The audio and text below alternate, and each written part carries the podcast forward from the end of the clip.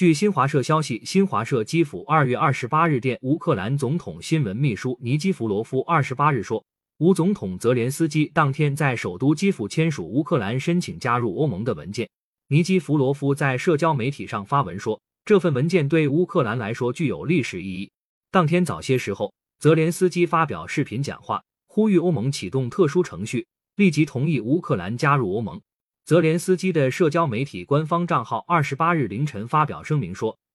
泽连斯基与欧盟委员会主席冯德莱恩进行了通话，双方就增强乌克兰国防能力、宏观金融援助和乌克兰的欧盟成员国身份等问题进行了讨论。二零一九年二月七日，乌克兰议会通过宪法修正案，把乌克兰加入欧盟和北约作为国家基本方针写入宪法。感谢收听羊城晚报广东头条，更多新闻资讯，请关注羊城派。